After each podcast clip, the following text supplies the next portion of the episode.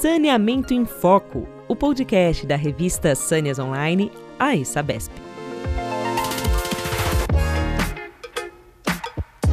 Olá, seja bem-vindo ao podcast Saneamento em Foco, um novo canal para falar sobre saneamento ambiental e meio ambiente, que faz parte da Sâneas Online, nova plataforma digital da revista Sâneas da ESABESP.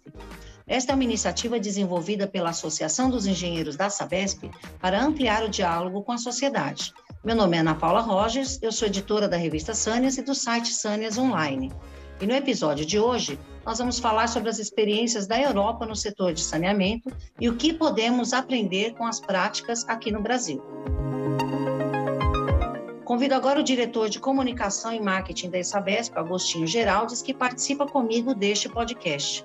Agostinho, seja bem-vindo. Olá, Ana e aos nossos ouvintes. É um prazer estar aqui. E para falar sobre o tema do podcast de hoje, nossa convidada especial é a presidente do Grupo Politejo, Frederica Barros. A Frederica é licenciada em Administração e Gestão de Empresas na Faculdade de Ciências Econômicas e Empresariais da Universidade Católica Portuguesa de Lisboa. Já foi diretora-geral de operações e diretora de planejamento e controle de, de gestão da Politejo. E, atualmente, preside o conselho de administração desse grupo. Presente no Brasil e na Europa, é líder em soluções termoplásticas para água e saneamento, entre outras áreas. Frederica, seja bem-vinda. É uma honra tê-la aqui conosco. Boa tarde aqui de Portugal, bom dia aí no Brasil. Agradeço uh, muito este convite para estar aqui convosco um, ehm, e dou parabéns por esta iniciativa, um, ehm, que é um avanço uh, e demonstra o avanço sempre que a Sabesp uh, quer demonstrar no, no setor. é uma honra estar aqui convosco para partilharmos know-how e experiência num setor tão importante para a nossa sociedade. Muito obrigada pelo convite.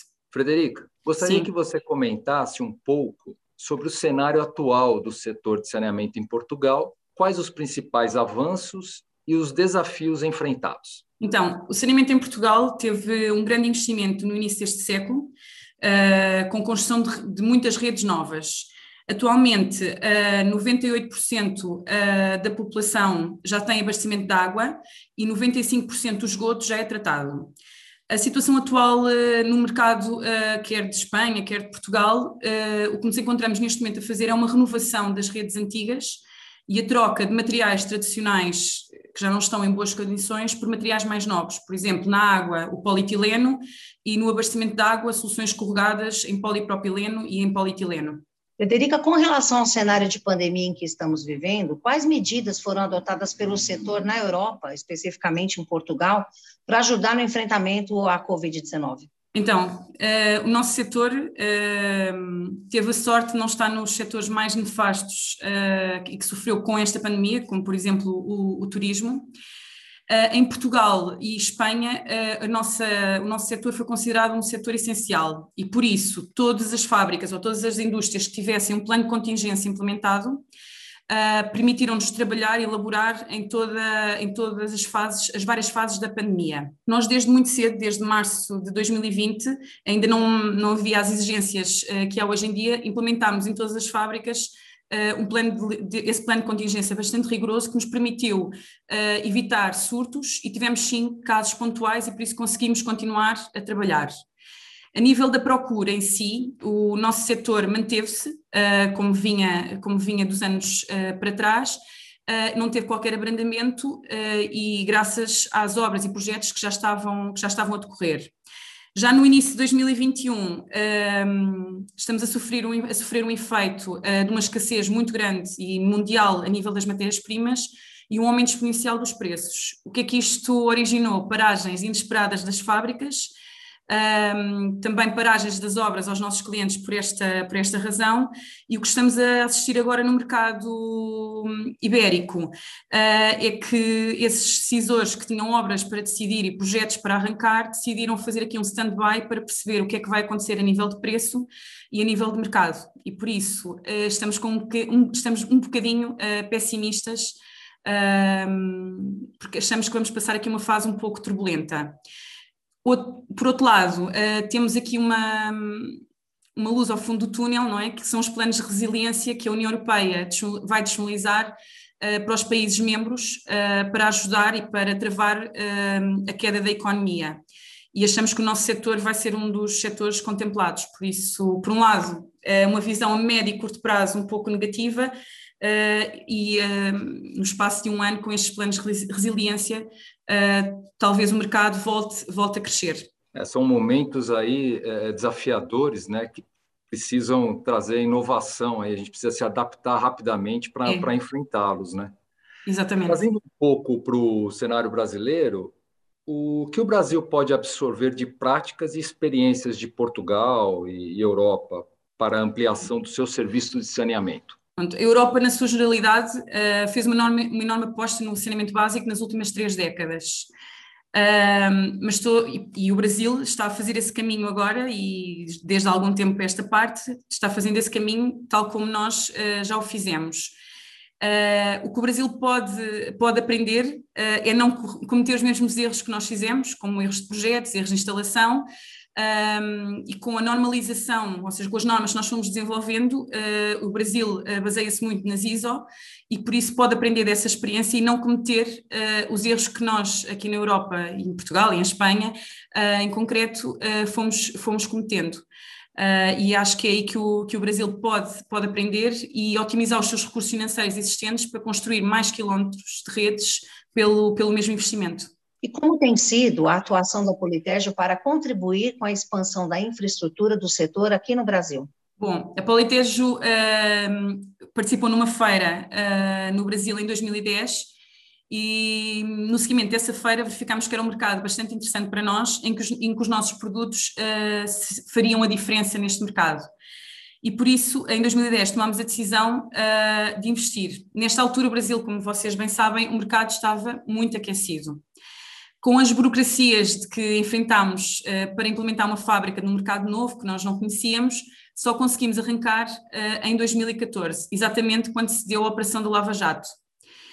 Uh, ou seja, arrancámos, acabámos por arrancar na pior fase, no pior momento do Brasil, foi quando arrancámos a nossa fábrica.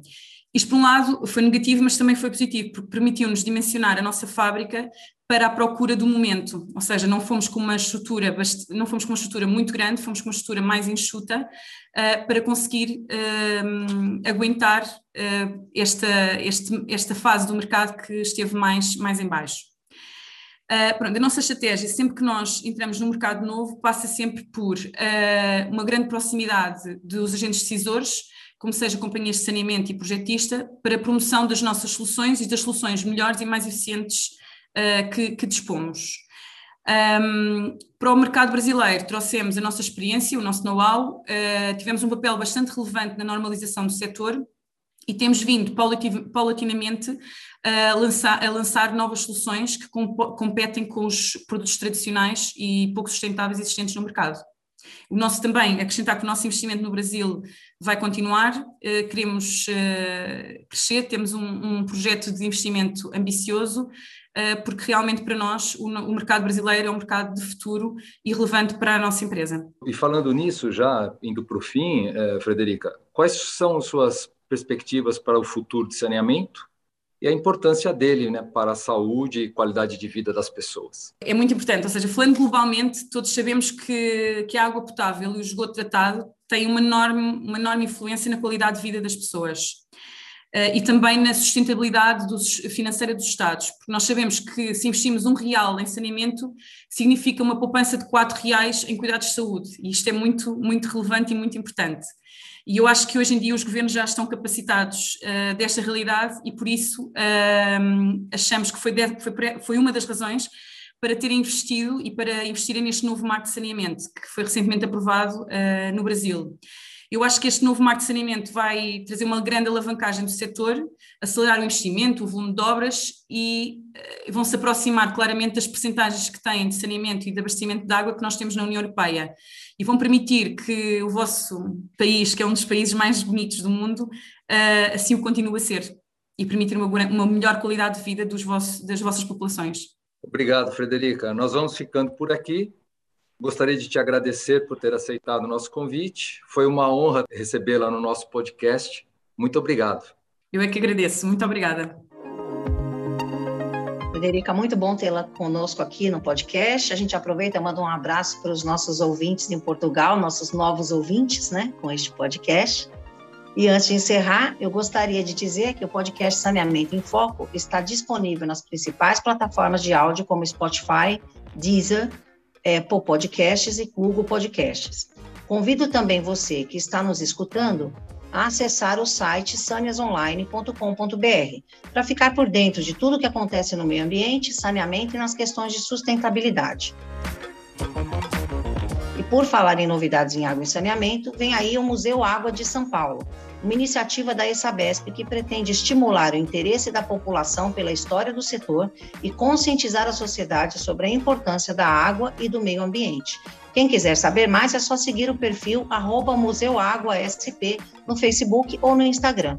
A gente fica por aqui, muito obrigada a todos pela audiência e até a próxima. Você acabou de escutar Saneamento em Foco, o podcast da revista Sâneas Online, a Sabesp.